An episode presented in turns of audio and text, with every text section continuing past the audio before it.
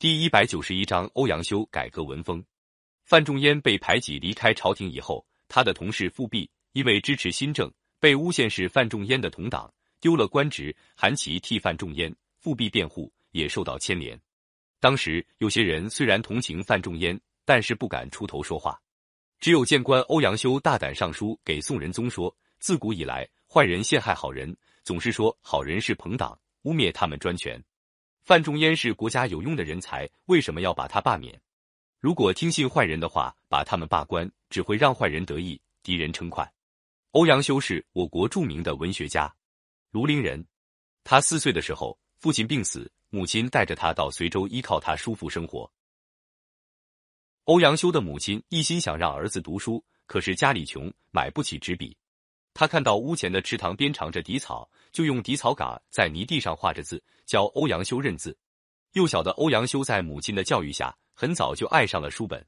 欧阳修十岁时候，经常到附近藏书多的人家去借书读，有时候还把借来的书抄录下来。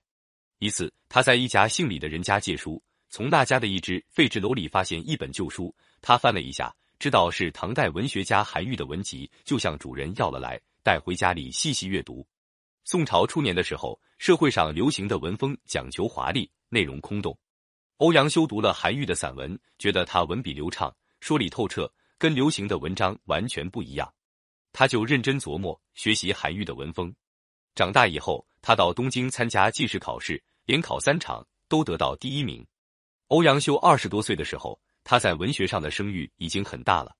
他官职不高，但是十分关心朝政，正直敢谏。当范仲淹得罪吕夷简，被贬谪到南方去的时候，许多大臣都同情范仲淹，只有谏官高若讷认为范仲淹应该被贬。欧阳修十分气愤，写信责备高若讷不知道人间有羞耻事。为了这件事，他被降职到外地，过了四年才回到京城。这一回，欧阳修为了支持范仲淹新政，又出来说话，使朝廷一些权贵大为恼火。他们捕风捉影，诬陷欧阳修一些罪名。朝廷又把欧阳修贬谪到滁州，滁州四面环山，风景优美。欧阳修到滁州后，除了处理政事之外，常常游览山水。当地有个和尚在滁州狼牙山上造了一座亭子，供游人休息。欧阳修登山游览的时候，常在这座亭上喝酒。他自称醉翁，给亭子起个名字叫醉翁亭。他写的散文《醉翁亭记》成为人们传颂的杰作。欧阳修当了十多年地方官。宋仁宗想起他的文才，才把他调回京城担任翰林学士。欧阳修担任翰林学士以后，积极提倡改革文风。有一年，京城举行进士考试，朝廷派他担任主考官。他认为这正是他选拔人才、改革文风的好机会。在阅卷的时候，发现华而不实的文章，一概不录取。考试结束以后，有一批人落了选，对欧阳修十分不满。一天，欧阳修骑马出门。半路上被一群落选的人拦住，吵吵嚷嚷的辱骂他。